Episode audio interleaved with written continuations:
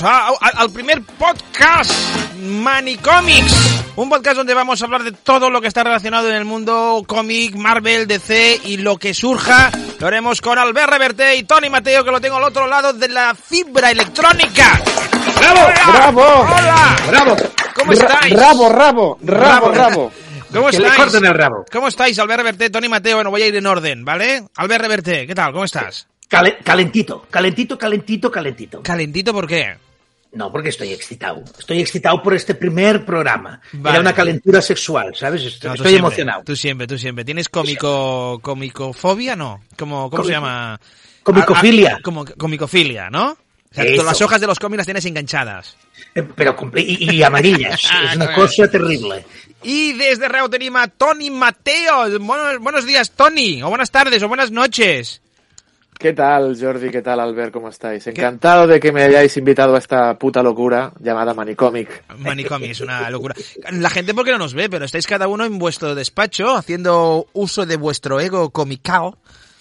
Es lo que hay. es- es Cada uno hay. mostrando vuestra, vuestra sede, ¿no? De, de cómics. Siento, noto como cierta, cierta cosilla de, de envidia cochina. ¿No lo notas, Tony? El, Sí, el sí, tonillo, cada el uno se gasta... Cada uno se gasta el dinero en la droga que elige. Exacto. Bueno, y la vos- nuestra es esta. ¿Y vosotros qué, qué droga es la tuya, Albert? ¿DC o Marvel? Bueno, hombre, eh, me gustan los dos y tengo de los dos, pero Marvel, mm, make mine Marvel. ¿Y, y Tony? Eh, mi personaje favorito es Batman, pero soy Marvelita. Eres Marvel, pero Batman, bueno, claro, Batman. Hombre inteligente. pero hombre inteligente. Batman Sí, de sí, cómic, sí. Batman de Batman de Tim Burton, Batman de Nolan, Batman de No, no. Snyder, ¿qué Batman? Porque hay muchos Batmans. No, no, es Batman de cómic y luego ha pasado a ser Batman de Tim Burton Oh. y Batman Schumacher, de... Schumacher. Oh, Schumacher. Schumacher. Hijo de puta. Hostia, el Schumacher, ¿eh? Lo que hizo. Bueno, está el, el- el- el Batman de Simon West también, ¿eh? Un tío que le pone... Un tío que le pone pezones a, a Batman merece, merece el apocalipsis total, o sea, hijo de puta. Bueno, pero hay que agradecer a, a la utilización de Uma Thurman como, como la, la botánica loca. Sí, bueno, Sí, un agradecimiento mundial, sí, sí, sí. O- Ya con Schwarzenegger de hombre polo, de frigodero. Sí, pero, pero lo que se quedaron helados es cuando vieron su, su libreta de ahorro, cuando acabar la peli, dijo, hostia, ¿qué, qué? Fue la- La la película que he hecho. Schwarzenegger fue el actor mejor pagado por aquella peli, ¿no? De la historia, en aquel momento. Sí, sí, sí, Se convirtió... sí, sí, sí. Sí, yo creo que se lo merecía. Ostras, El Batman, Batman, hay muchos Batman. Ya hablaremos, un día profundiremos, profundiremos de, de Batman. Lo que sí que he aprendido de los cómics, o es que eres muy listo o eres millonario para ser un superhéroe de la Tierra. Hombre, no lo dudes. ¿No? Sí, sí, Tienes sí. que ver a este, al, al, al, al del Zara, con capa, ¿cómo se llama? A- a- a- Amancio Ortega. Amancio A la Mancio Ortega, Sí. me lo tienes que ver ya con capa en dos días. Super, su- super Zara Home será, ¿no? Super. Super Home. O. Inditex, Inditexman. Inditexman, Inditexman, ¿no? Su enemigo, su enemigo son los niños chinos que, co- que cosen. ¿Qué cosa? Su malo, su malo, el, el, el mandarín escoja a los, ni- a los niños chinos para que su superpoder deje de funcionar. Ahí vamos. La dirección de este programa no se responsabiliza de las opiniones vertidas en él. Bueno, es un podcast. Los podcasts es el, el agujero donde se puede decir de todo. Porque no pasa nada, ¿eh? Es verdad. Es Es- verdad. es el- el- hay un web, hay un Sí, sí, podcast sí, que sí. recomiendo que se llama Tom Cruising. Oh. Oh, Es un podcast donde se habla de todas las películas de Tom Cruise. Y con eso están lleva- llevan 30 o 40 programas, ¿eh? Tom Cruise. ¿Hay tantas películas? Os lo Hay, recomiendo. hay más programas que películas, casi. Ya, ¿eh? ya, ya, ya casi, ya casi. Muy bien, muy bien, muy bien. Oye, he hablado en catalán, en el idioma en- enemigo. No pasó nada. He hablado. No pasa nada. Muy bien, vamos a hablar de, vamos a hablar ya, ya queda un solo capítulo, un solo capítulo para que se acabe la segunda serie de Kevin Feige. Porque mucha gente dice la segunda serie de Marvel. No, mentira. Es la segunda serie donde Kevin Feige pone, pone pasta, que es Falcon and the Winter Soldier. El último capítulo que se Aquí- llama La Verdad. Aquí es Falcon y el Soldado de Invierno. Y ¿Que ¿Por qué no lo han traducido correctamente y le han puesto Halcón y el Soldado de Invierno? Eso Sí. está bien, ¿eh? Pero es que Sí. en lo- en los cómics, ¿cómo se Por no conoce? confundir con el ojo de halcón. Una cosa No, es el halcón, la otra es el ojo del halcón, Claro. y ya llegamos al ojete del halcón, que ya, ya es una cosa tremenda. Que es lo que pide Rafa Nadal, ¿no? Cuando se le meten los calzoncillos por el culo y dice, el ojete de halcón. El ojete del halcón. Sí, señor. Eh, Falcon and the Winter Soldier, el, el último capítulo. La, bueno, primero antes de hablar del último capítulo, ¿qué os está pareciendo la serie? Albert, Al- yo pri- o Albert, Tony, tú primero, o Tony Albert, ¿quién quiere hablar? Va, Tony. Venga, yo empiezo, empiezo, empiezo yo. Mira, eh, Falcon y el Soldado de Invierno me parece la serie perfecta para todos aquellos que son eh, iniciados en Marvel hace poco tiempo, que se unieron a Marvel eh, a, a raíz de las películas. Cuando vieron eh, Capitán América, que vieron Iron Man, que alucinaron con Avengers, que se tocaron con la era de Ultron, que yo no me toqué en absoluto porque es, la- es malísima. Uy, Pues acá hay toda esta polémica, que- acá hay polémica. ¿Qué Ojo lo que has dicho, ¿Qué Tony. ¿Qué dice este Bueno, hombre?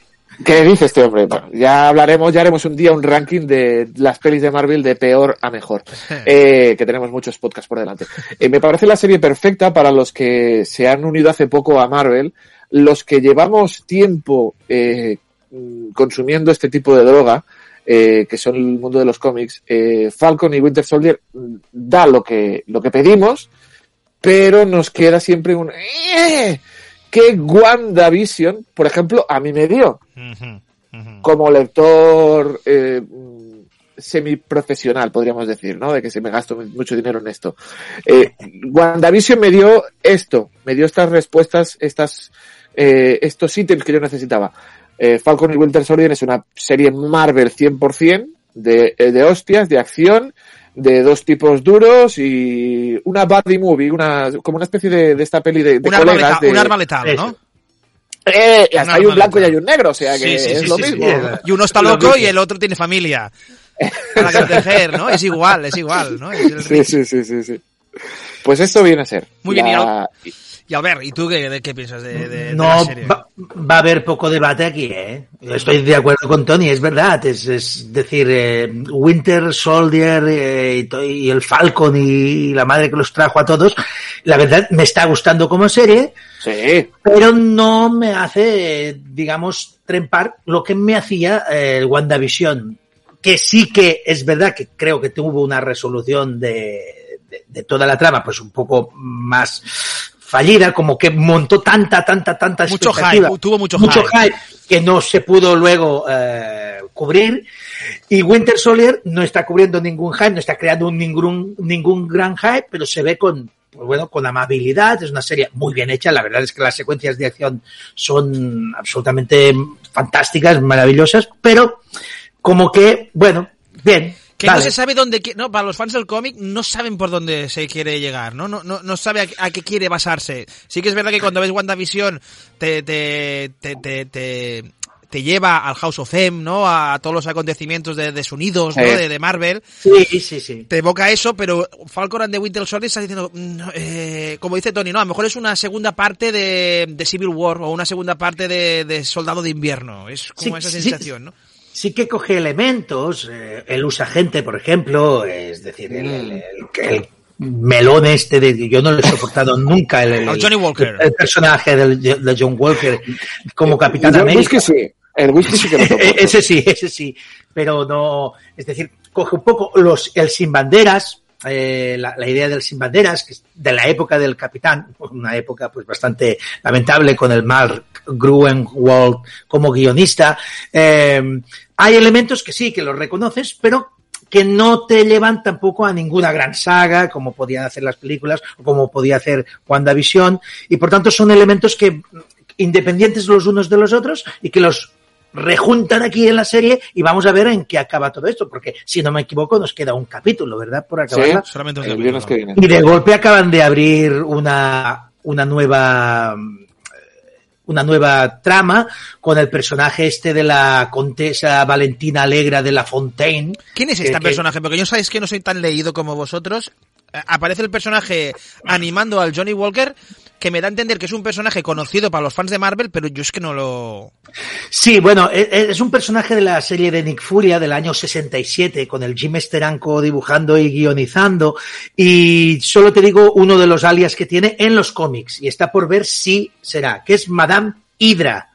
Y con eso ya, ya digo mucho. Vale. Y también en Invasión Secreta eh, queda re- revelado que esa, esa señora era un Skrull infiltrado en Shield, haciéndose pasar por, por, por ella, que era la gran amante de Nick Furia en su momento, cuando Nick Furia era blanco en los cómics. Cuando era Eh, David Hasselhoff. Eh, aquí- esto ya es como hablar casi de, como- sí, David Hasselhoff. David Hasselhoff. Eh, que no olvidemos, no olvidemos, no olvidemos que Marvel puso como Nick Fury a David Hasselhoff.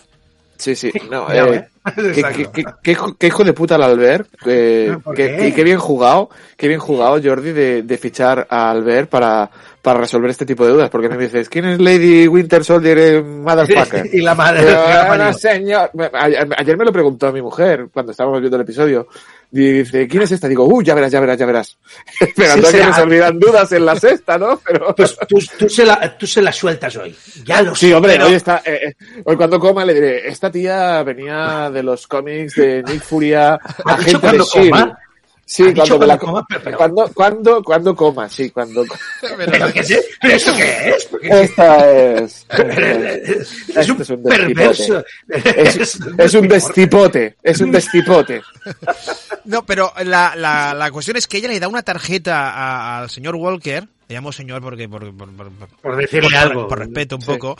Es uno de los personajes, es uno de los personajes más odiados de las series, ¿eh? De momento de Le Marvel. ¿eh? insultan. Y de los cómics.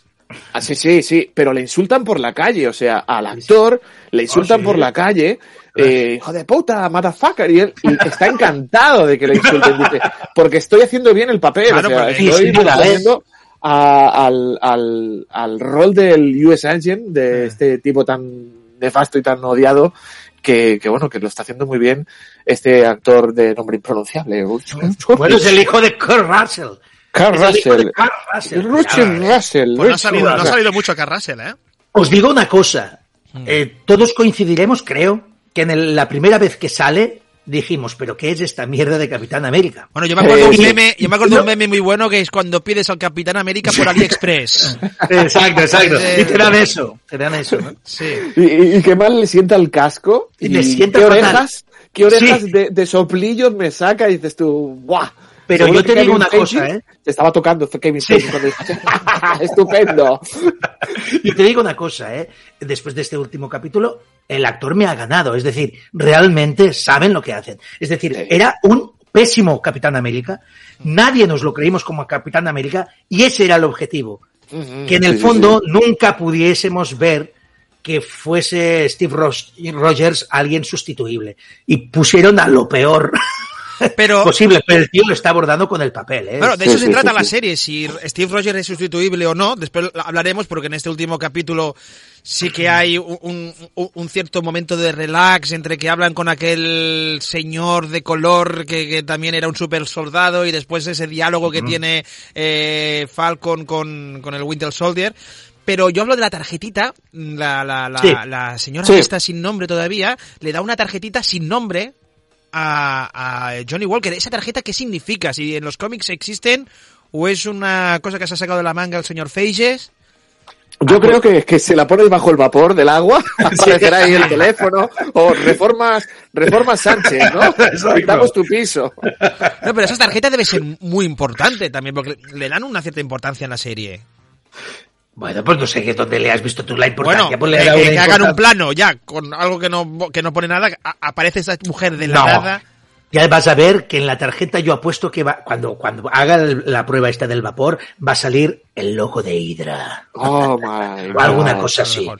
Bien. va a ser guay. El tema de Winter Soldier, la verdad, de este último capítulo, sobre todo se centra en si Sam ha hecho o no bien de dejar el, el- el escudo, si Falcón tiene que ser el heredero del Capitán América, también está ese diálogo eh, entre ese soldado, ese super soldado que estuvo en la cárcel durante más de 30 años, diciendo que es imposible no ser negro y ser el Capitán América.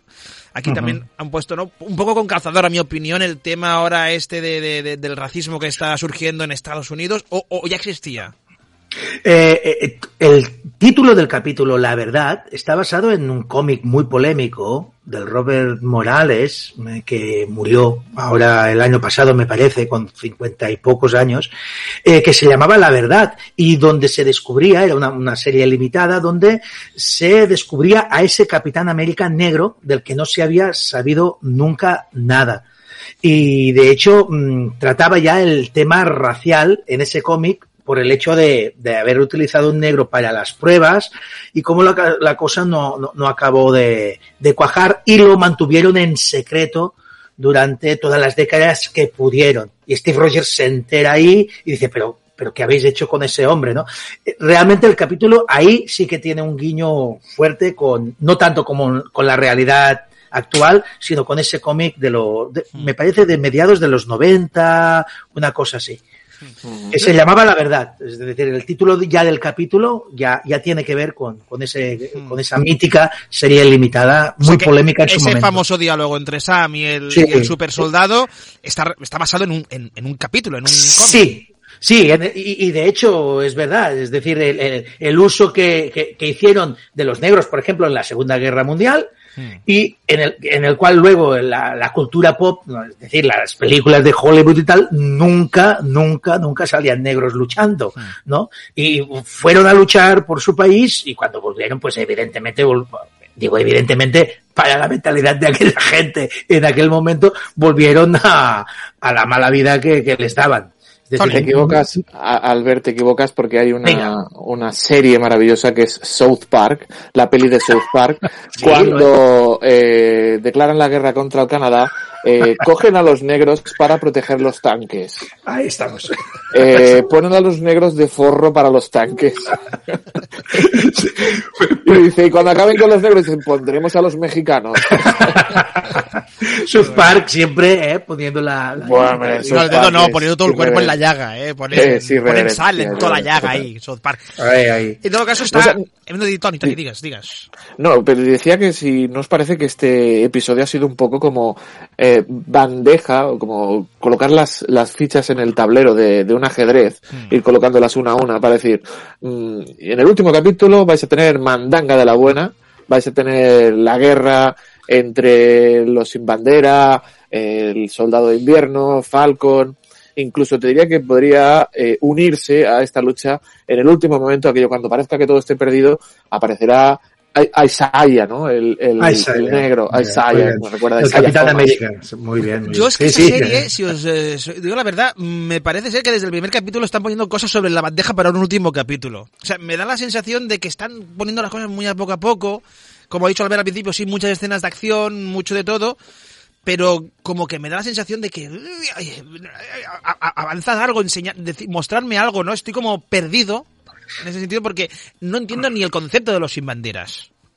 Bueno, ese está muy bien y en el cómic de Gruenwald está muy bien. ¿eh? Es un personaje que es un, un señor, no, no, es una organización de entrada, eh, un señor del que no se sabe la cara y tal, y es de entrada eh, va encapuchado y que aboga por eh, la eliminación de las banderas y de los estados y de los países. Y que eh, el planeta Tierra sea todo un territorio, un único territorio y que todo el mundo pues pueda circular libremente y tal, ¿vale? Y es sobre todo, mm, más allá de lo utópico de su planteamiento, a, a, es una crítica al nacionalismo mmm, muy bien dirigida por el personaje, aunque luego lo disfrazan haciendo que el personaje para llegar a sus objetivos eh, cometa atrocidades terroristas de, de la peor especie, porque el fin para él justifica los medios. Por tanto, se queda ahí en una ambivalencia donde denuncia cosas que dices, ah, bueno, mira, ideológicamente tienen, podemos, se puede argumentar y puede tener razón, hmm. pero luego utiliza unos, unos métodos que son una barbaridad y mata, como vemos aquí en la serie, aunque en el cómic aún es más bestia y más, más expeditivo. ¿eh? Tony? Completamente de acuerdo con lo que ha dicho el maestro Reverter y mmm, no sé si sois de los que os quedáis hasta el final, porque en este capítulo hay sorpresita. Yo era de los que siempre con Marvel, siempre espero hasta el final.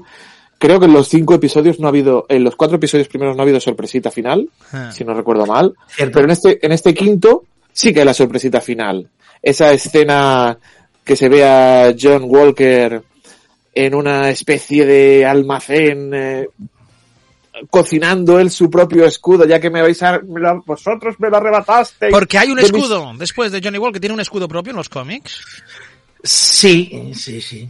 Se convierte en el usagente, ¿no? Cuando se queda claro que no puede ser el Capitán América, porque Capitán América es, es un tipo de ideal que él está muy lejos de, de alcanzar. Es un, digamos, un, digamos que el, el John Walker viene a ser la representación del Capitán América de la era Reagan. ¿Vale? La, la más, la más de- derechista, digamos, del Capitán América, mientras que Steve Rogers representa un, e- ese sueño americano, ¿verdad? Que, que, bueno, pues tiene más buenas palabras y más buen rollo de entrada y, y representaría una, un- América mucho más, eh, menos nacionalista y, y más, pues que abarque a, a todo el mundo, ¿no? Que el sueño americano sea global. Bueno, pues ese es el rollo. Cuando, cuando se queda sin Capitán América, pues usa gente, porque bueno, le queda Niquelao el nombre. No sé si os habéis dado cuenta que, que en, esta, tem- en este capítulo está la escena del entreno, que está Sam y Falcon Sí. con el escudo, y siempre creo que el, el director juega co- con, esa nostalgia del comiquero, porque hay un momento en el que Winter Soldier coge el escudo, hay un momento que Falcon coge el escudo, ¿no? Y juega con esa ambivalencia, ¿no? De, de, es que los dos en los cómics han sido el Capitán América, ¿no? Es como, ¿quién va a ser al final el Capitán América? Si al final va a ser Sam o va a ser el soldado de invierno, ¿no? Es, eh, y, y esa escena del escudo pasándoselo uno al otro, quedándoselo y cogiéndolo con buena, ¿no? Como, como- como si fuese un verdadero Capitán América, juega mucho, ¿no? Con, con el, con el sentimiento del lector del cómic. Sabiendo, ¿no? Yo lo que estoy yo lo que estoy preocupado es cómo habrá quedado la casa.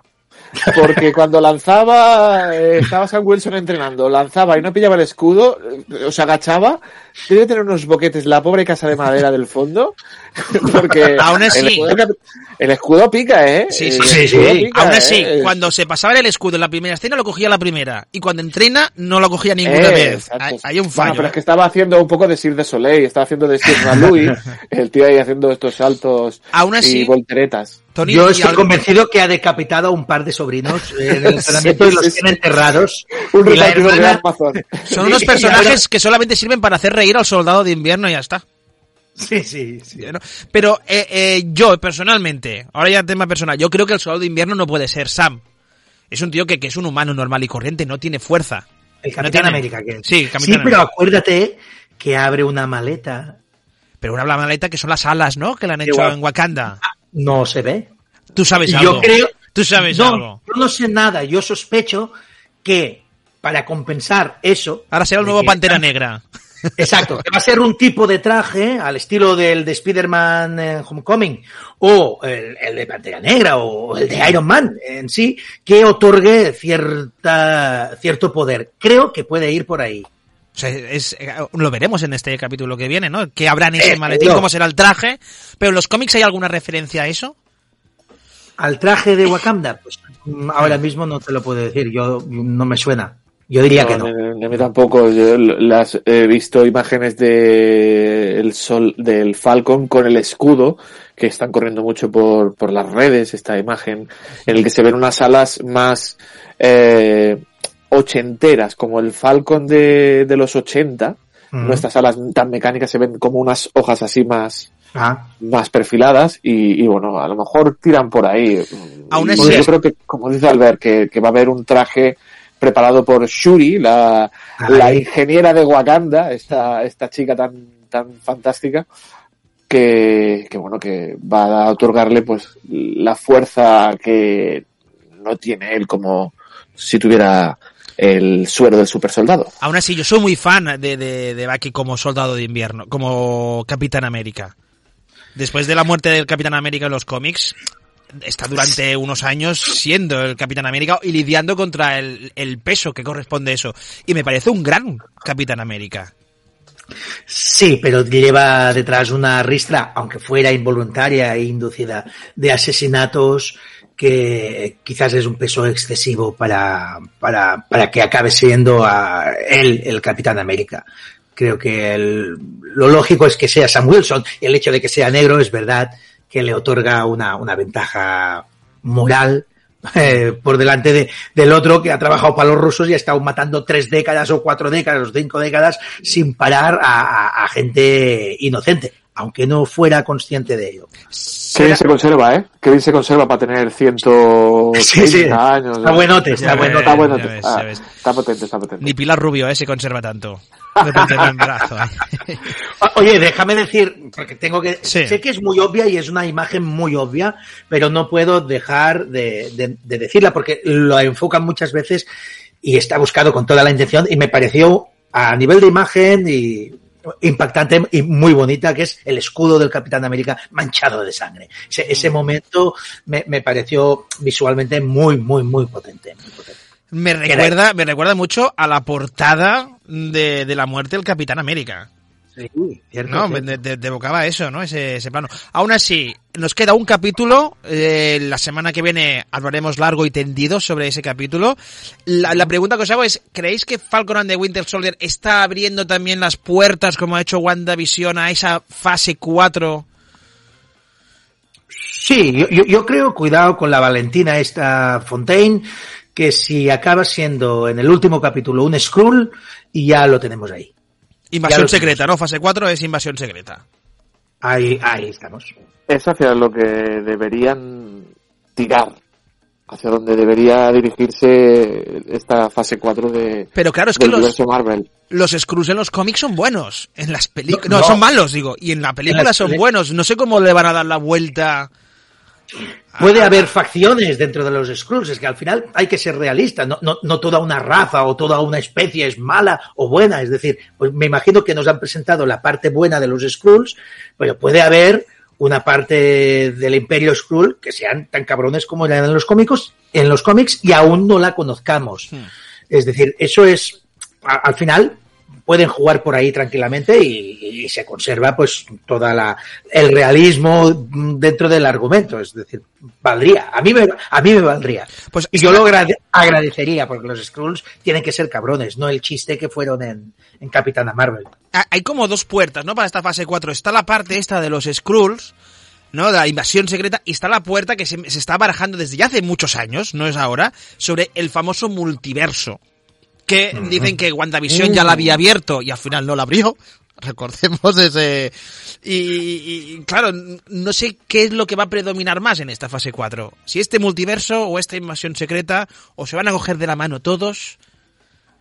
Habrá que esperar, habrá que esperar a lo mejor a la peli del Doctor Strange, eh, Into the Madness o algo así que, que se va a llamar. Creo que eh, puede ser el- la puerta de inicio.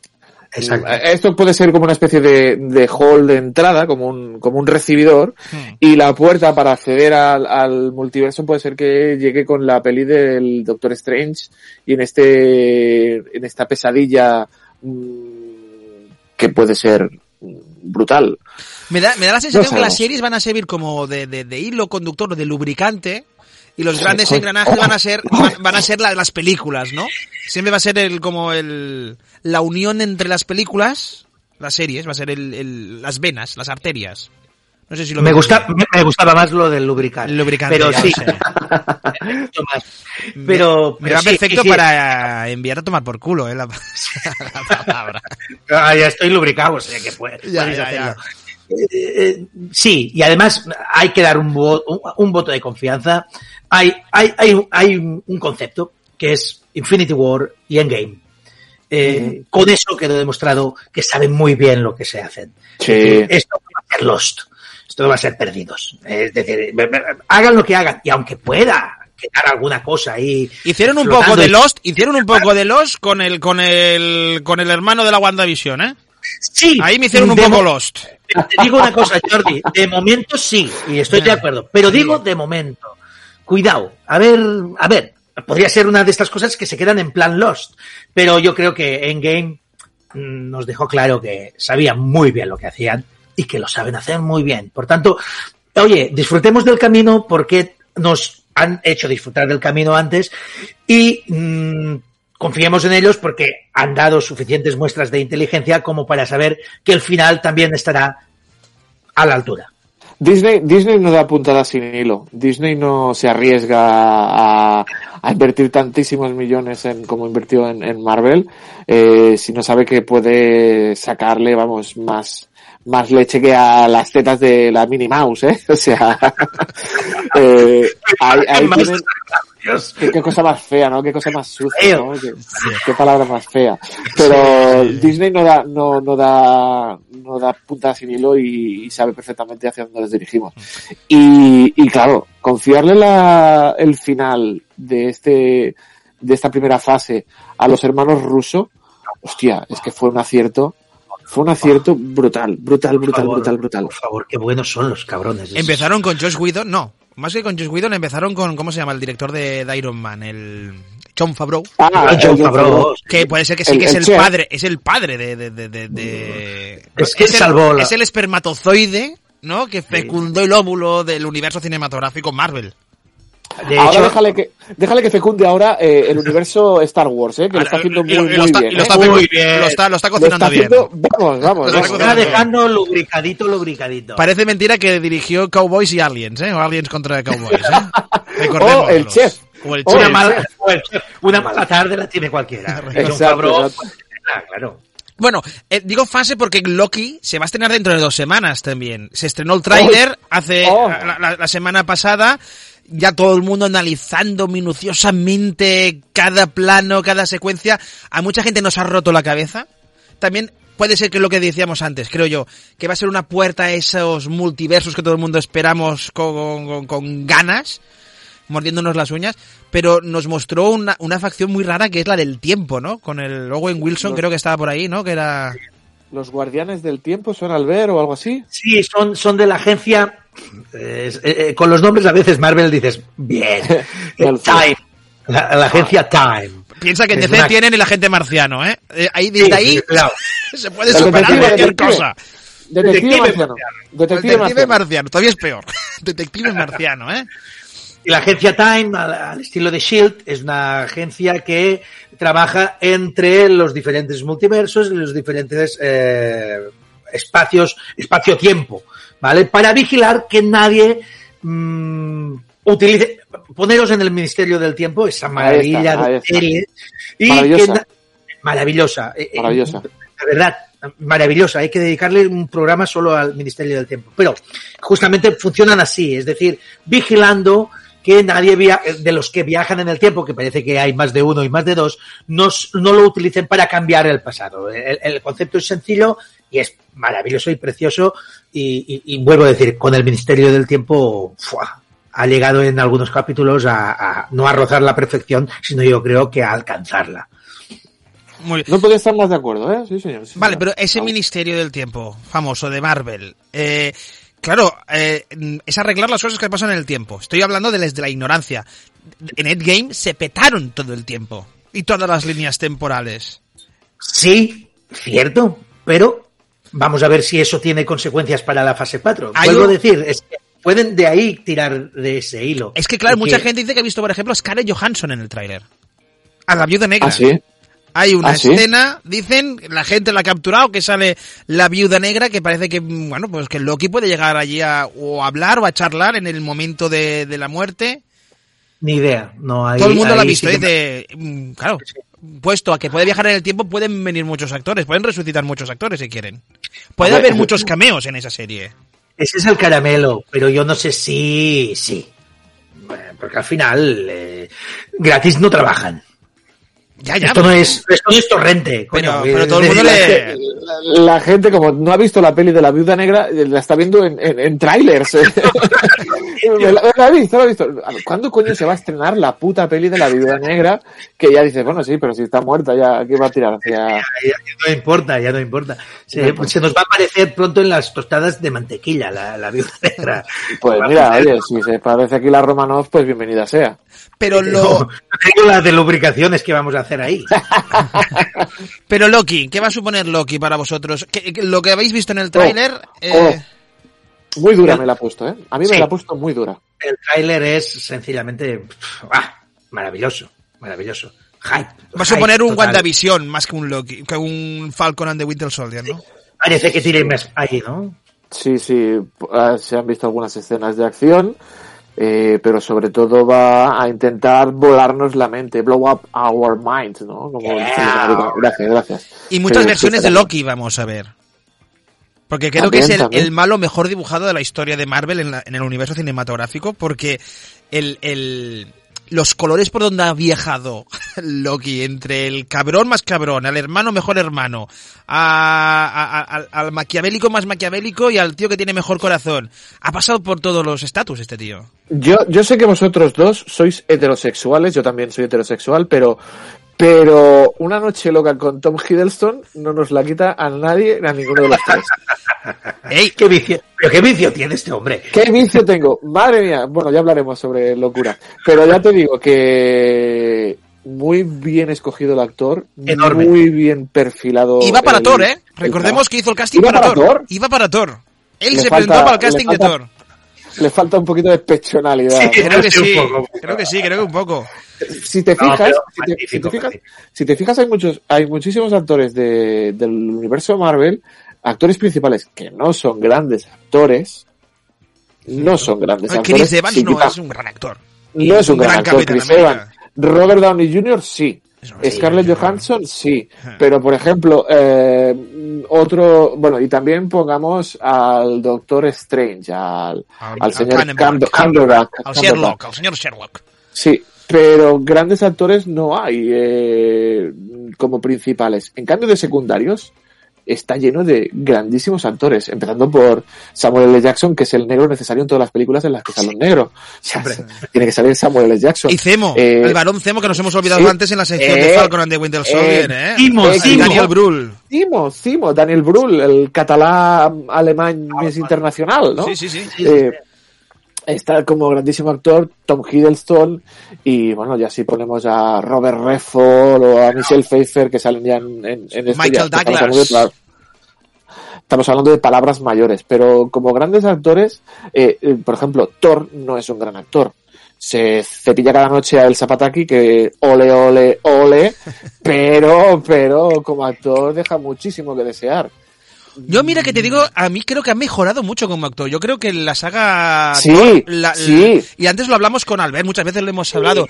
que es un actor que tiene una vena cómica brutal. Brutal. Claro, claro, hombre. Sí, menos mal que Thor Ragnarok eh, lo arregló, porque la primera y la segunda, Thor, el, el Thor, eh, no sé qué, y Tordo, Tordos, que ya eh, que era un tordo. Donde comenzó la comicidad de Thor, y es en la película que menos te gusta de Marvel, Tony, fue en, eh, en Los Vengadores 2, en la era de Ultron.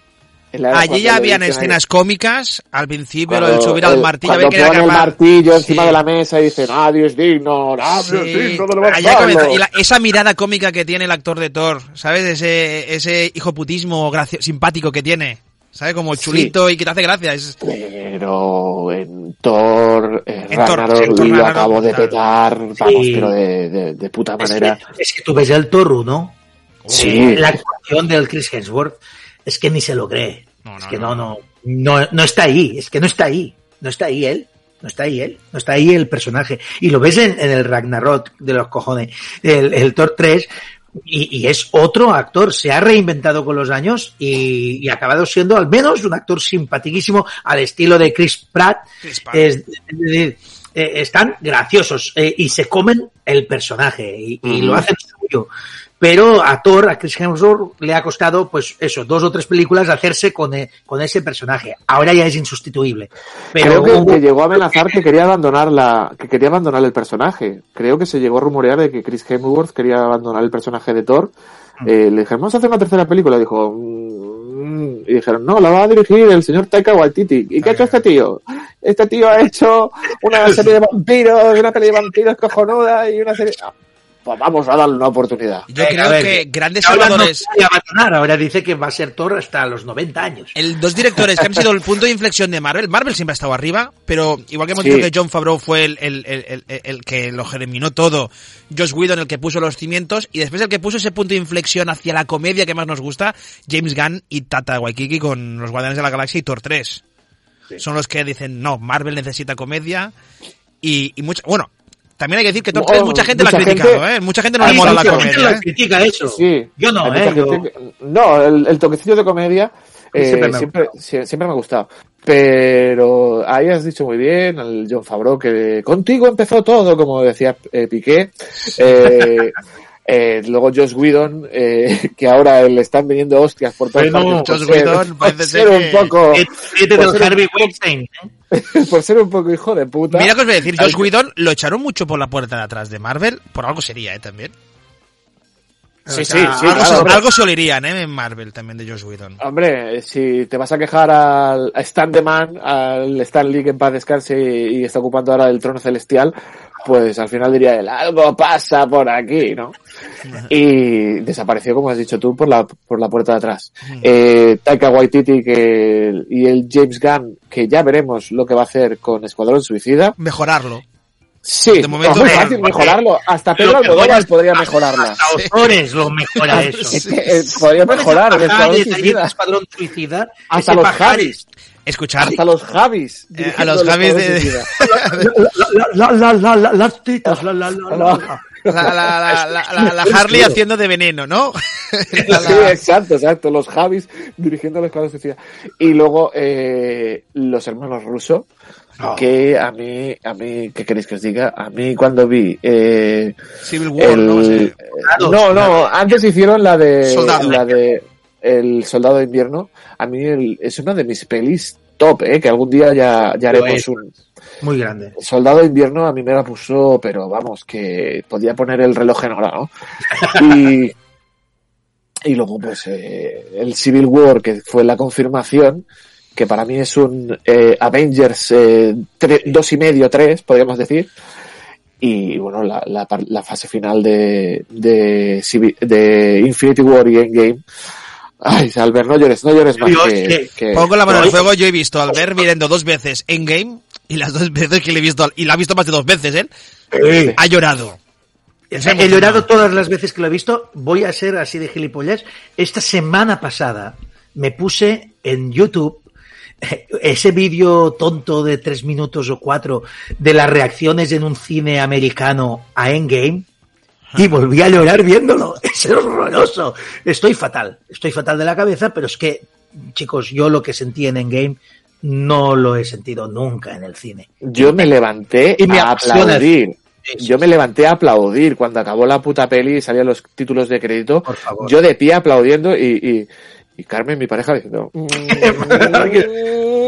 No, yo al ver, yo, sí, el punto donde yo, al ver llora en la película, es en el momento en el que, Calla, calla, eh, no, en dos puntos creo que lloraste. Eh, Uno fue el del martillo, cuando Oh. el Capitán América coge el martillo y Thor dice, tú eres el digno. Ese, y después cuando dice, Vengadores reunidos, Unidos. Albert ya estaba, ah, llorando, tirando como si estuviese viendo, y tu, y tu mamá también, ¿no? También lloré, también lloré. Por otras partes de mi cuerpo, pero también lloré.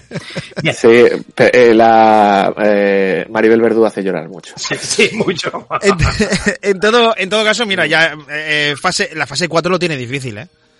Tal como se quedó la fase. eh, em, siempre está el agravio comparativo, o se lo curran mucho, que se lo están currando por lo que se ve, pero la, la, la explosión final va a tener que ser de traca para mejorar el endgame. Es ¿no? que, es que claro, han desaparecido grandísimos, grandísimos decir. sí. héroes. Iconos, Han- iconos de, de- de la Marvel. Ya no lo digo por Los actores, No, son iconos, de- iconos- iconos del, del, del mundo, de la cultura popular, o sea, iconos de la, de la cultura popular.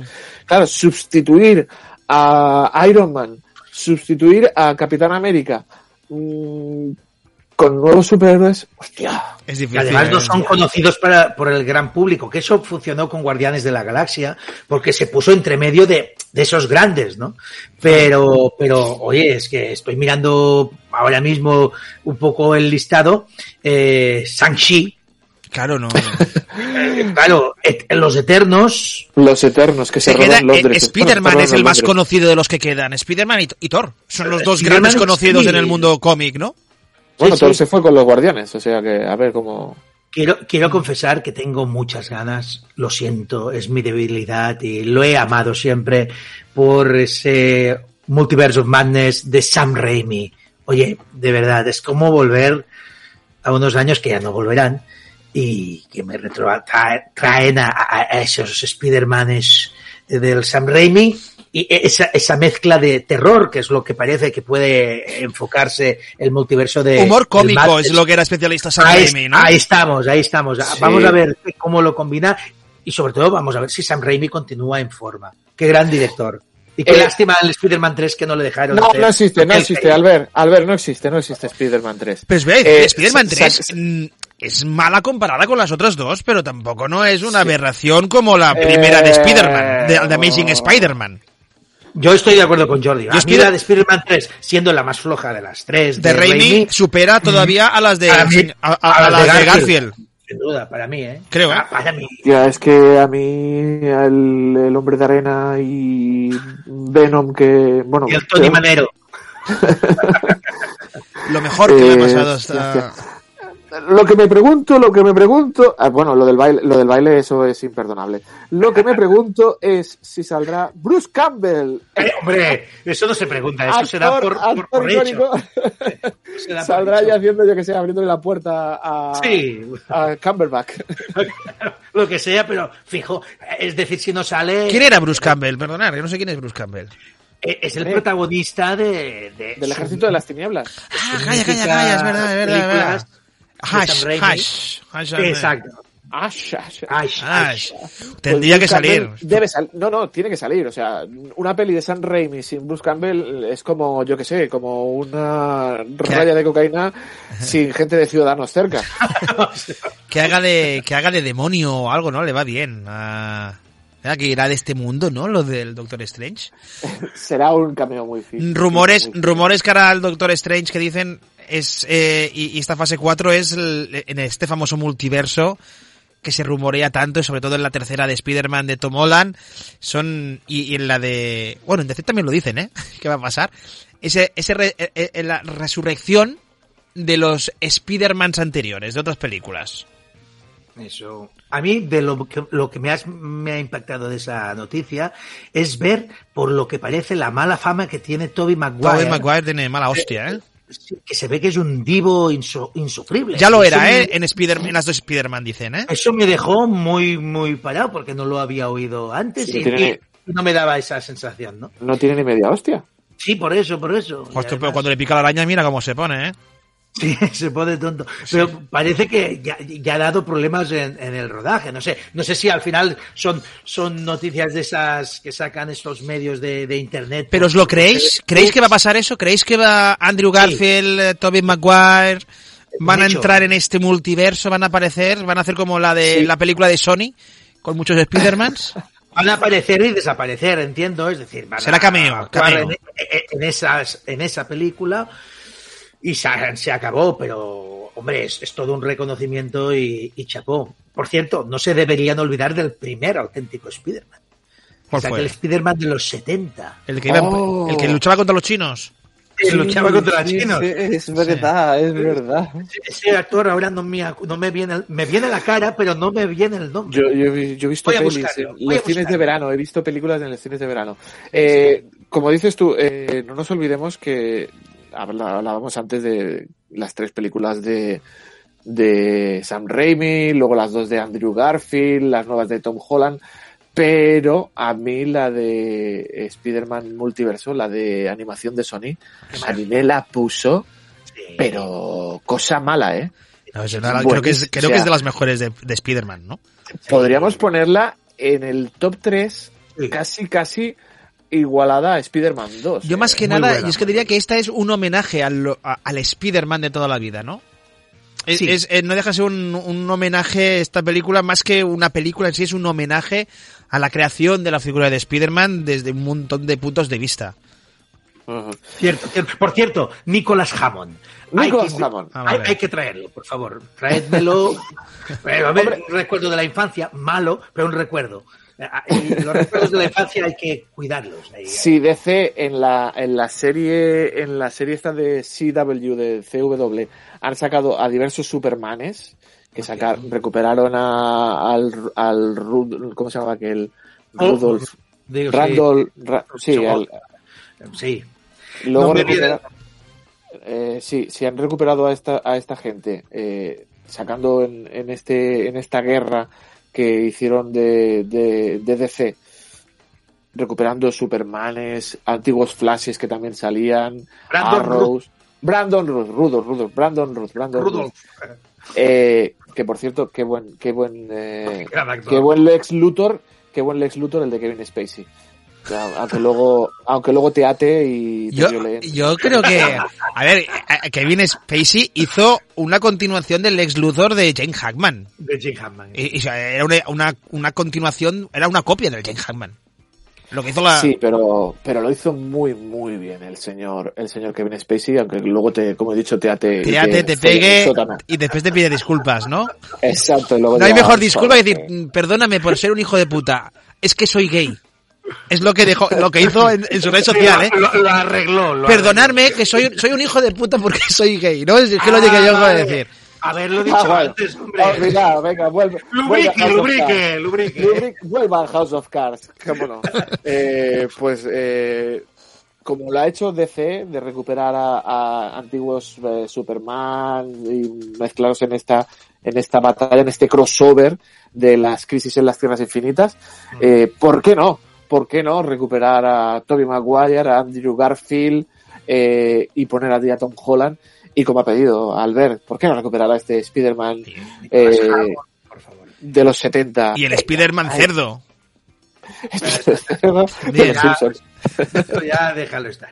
Déjalo estar. Muy bien, eh, vamos a dejar, porque estamos gastando casi todos los temas de, de Marvel, tenemos mucho podcast, vamos rápido, nos quedan 10 minutitos. Si queréis hablamos de, de la noticia Marvel de esta semana, es el supuesto actor que puede hacer de Lobezno en el nuevo Oh, universo oh. cinematográfico Marvel, Carl Urban, carnicero. A ver, a ver. Yo lo compro, yo lo compro, ya lo digo antes que habláis vosotros, yo compro a Carl Urban como Lobezno. Compro. Ah, ah, se, han, se han barajado muchos eh, lobeznos. Incluso, incluso, amigos Kevin míos, Spacey. se- no, no, no. Se habló de Harry Potter. El, No, el actor de... Sí, sí, sí. No, sí. no. No, no, pero no. No, Daniel. Radcliffe.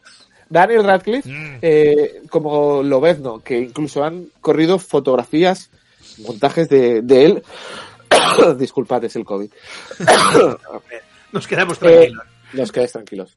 Incluso el hijo de Clint Eastwood también se, se ha barajado. Que, que como- salía en el Escuadrón Suicida, ¿no? Era el que hacía de policía bueno en el Escuadrón Suicida.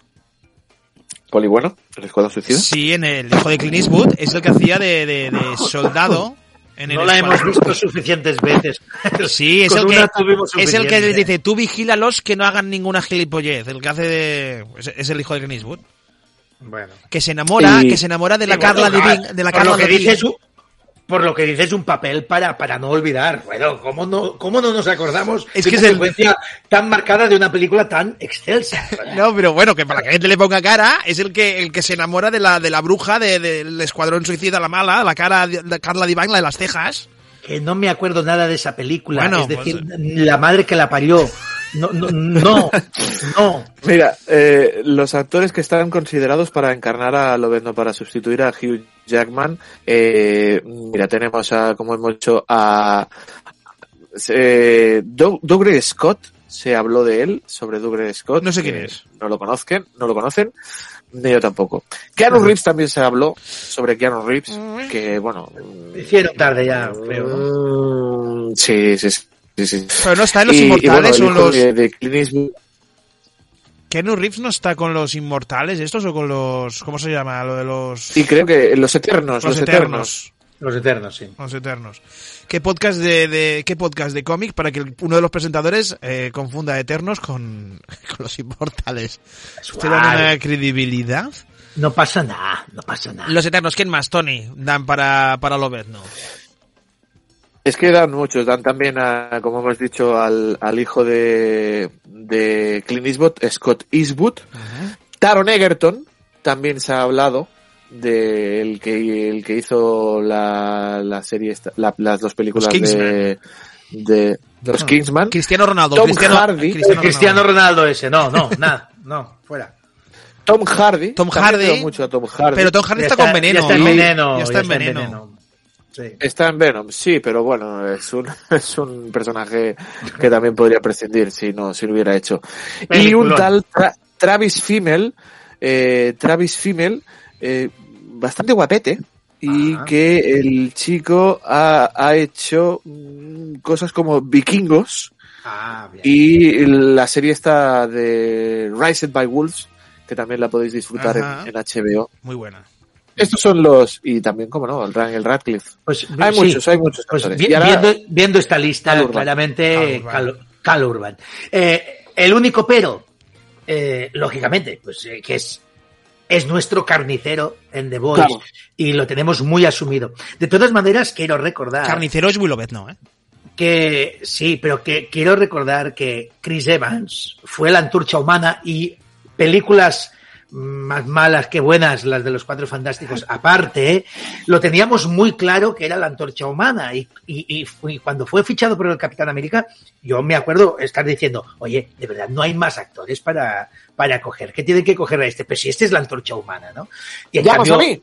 y, eh, pero, porque, exacto, llamas allí, llamas a mí. Eh, Ahora dime que cambien a, a- a Chris Evans del, del Capitán América, que bueno, ya se ha hecho porque ya, ya ha dejado de serlo, y es que no hay sustituto posible. Él es el Capitán América. ¿Quién nos dice que el Cal Urban, aunque lo, tenga- lo tengamos muy asignado como carnicero, no pueda coger las riendas de Lobezno? Porque eso sí, a nivel de imagen, eh, visualmente, es Lobezno.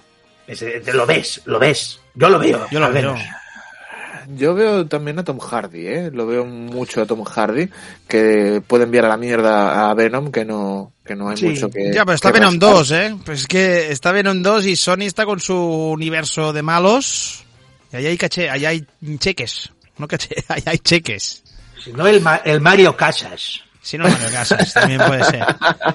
Hombre, eh, vendría a ser, Mario Casas vendría a ser el, el Daniel Radcliffe eh, hispano, ¿no? Sí, pues bueno, puesto a salir ya en camiseta, que es como lo sacan siempre. Mira, como Camiseta lo vendo, o- el mejor- el torso desnudo, pues ya como lo vendo ya, ya va. El Demasiado- mejor lo vendo, el mejor lo vendo Pepón Nieto. Pero fijo. Ese... Bueno, bueno. Escucha, Tony, una cosa, mira, antes de acabar, nos quedan cinco minutos, vamos rápido. Sé que en Prime Video ha empezado una serie que se llama Invencible. Oh. He visto el primer capítulo sin saber nada de, de- de la historia de, esto, de, de estos superhéroes, pero me parecen mucho a, a la Liga de la Justicia, ¿no? Tiene un rollo Liga de la Justicia. Es eh, Invencible, es... eh, a mí me la recomendaron hace unos cuantos años. Me dijeron, tienes que leerte esto, tienes que leerte esto de Robert Kirkman, que es una puta pasada. Robert Kirkman, el de Kick-Ass, recordemos que es el autor de Kick-Ass. Eh, ¿De Kick-Ass? ¿No? No, No, de, no. de The Walking Spider-Man. De, ah, Walking no. Dead. Walking Dead. Me voy a la mierda, ¿vale? Venga. Venga, gracias. Gracias. Adiós. ¿Para qué, para, qué- para qué traes a, ¿Para qué traes a esta gentuza? ¿Qué ficháis a esta? Ya está, Es verdad, estoy es hundiendo la mierda. Yo ya no voy a comentar nada. Venga, va, hablar. Robert Kirkman, Robert Kirkman es el creador de, de, de Walking Dead eh, y se sacó de la manga este maravilloso cómic de superhéroes que es Invencible, mm, que en un principio viene a ser un poco mezcla de entre Superman y Spider-Man, porque es un tipo joven, Sí. eh, tiene estos superpoderes de, de poder volar, un Bill Trubita, que vuela, es así joven, adolescente, que va al instituto, tiene problemas con las chicas, no sé qué, no sabe cómo Es una ligar, mezcla, es una mezcla de Superman y Spider-Man. pero que luego empieza a girar de forma brutal, brutal, brutal, brutal, brutal. Eh, se le empiezan a complicar las cosas. Descubre que su padre no es tan buen padre como, como él espera. Y ahora, eh, El padre tiene bigote como Super López. Es Super López. su padre, su padre es Super López. Es Omni, Omniman Super López. Eh, que aprovechando el tirón de, de, de, de la serie en, en Prime Video, que al ver seguro que, que, que- que ha ojeado el cómico te lo habrás leído. Invencible. Ahí, Sí, eh, ahí- ahí está ahí está, en- ahí está. ahí- al fondo, sí, sí. Eh, los, el dibujo está calcado, o sea, es, es muy, muy, muy, muy, muy, muy parecido. Y eh, ahora la gente de ECC Comics ha dicho, "Mm, vamos a, porque lo sacaban por la cúpula, si no, si no, Cierto, cierto. si no Ediciones La Cúpula es. ediciones La Cúpula, que algunos están eh, descatalogadísimos, que seguro que son 12 tomos, una serie ya conclusa, eh, y que yo me la voy a hacer. Tengo sueltos por aquí algunos eh, que salían así en cartoné muy finito, Sí. que valían sobre los 4 euros, 4 euros y algo, y ahora me voy a, como yo tengo TOX, necesito acabar cosas, pues Claro, eh, claro, claro. tengo que hacerme ahora la de, la de FC Comics y que, y yo la recomiendo para regalar para este San Jordi, Hmm. aprovechando que se acerca el día de la rosa y del libro, eh, es un grandísimo regalo, un, un, el regalar eh, para los que quieren iniciarse o para los expertos como, como Albert. Invencible, me La parece serie una- y la serie en Prime Video, ¿qué tal? Fide- Fidelin, Muy bien, muy fiel, muy fiel, muy fiel a los, muy fiel a los cómics, muy bien realizada, como he dicho, muy similar al, al, al cómic, y aquí no, aquí en el cómic hay mucha sangre, pero en la serie de Prime Video la sangre sale a borbotones. No, sea, no se cortan, no se cortan. No, no, no, no, salpican, salpican y, y se explotan cabezas, estallan cabezas, sal- saltan ojos, Habrá los parten por la mitad. Para que no, pero míratela tú solo, ¿eh? No, no te la mires con, con Jan que, que puede acabar. Traumatizado. Yo, yo tengo que reconocer que esta serie de Invencible tengo los tomos, pero aún no los he leído. Es una de las que tengo pendiente, porque los ha ido comprando mi hijo, que es el auténtico fanático de esta serie. Siempre me dice, eh, papá, eh, tienes que leerla ya, porque te estás perdiendo uno de los mejores cómics de superhéroes. De los Eh, últimos 15 años, ¿eh? Podría decir. Sí, sí, uno de sí, los sí, sí. cómics los Esto 15 me ha dicho, me lo ha asegurado, y como los gustos de mi hijo y los míos son, pues, por no decir los mismos, muy parecidos, pues me fío a, a ciegas de que, de que la serie es eso. Dice que al principio es más normalilla, pero es verdad que hay, hay un momento en que se dispara y que, bueno, la cosa es realmente espectacular, espectacular. Muy bien, Invencible, eh, que, ya, para no agobiar a la gente que nos está escuchando, porque los podcasts sabéis que pueden ser eternos o, inmor- o inmortales. O, o inmortales. o inmortales. Teníamos muchas cosas que hablar porque también nos gustaría hablar de cómics, pero es que ya se nos acaba el tiempo. Así que aconsejamos a la gente que se esperen que, o que escuchen el siguiente podcast, que iremos hablando de Falcon and the Winter Soldier, recomendaremos cómics, hablaremos de DC, que no hemos hablado casi nada de DC hoy, hablaremos de, de Marvel y muchas cositas más. Albert Reverté, Tony Mateo, ha sido un placer. Nos leemos placer- la semana que viene. nuestro. Adiós, adiós, adiós, adiós, adiós. Besos, ternura.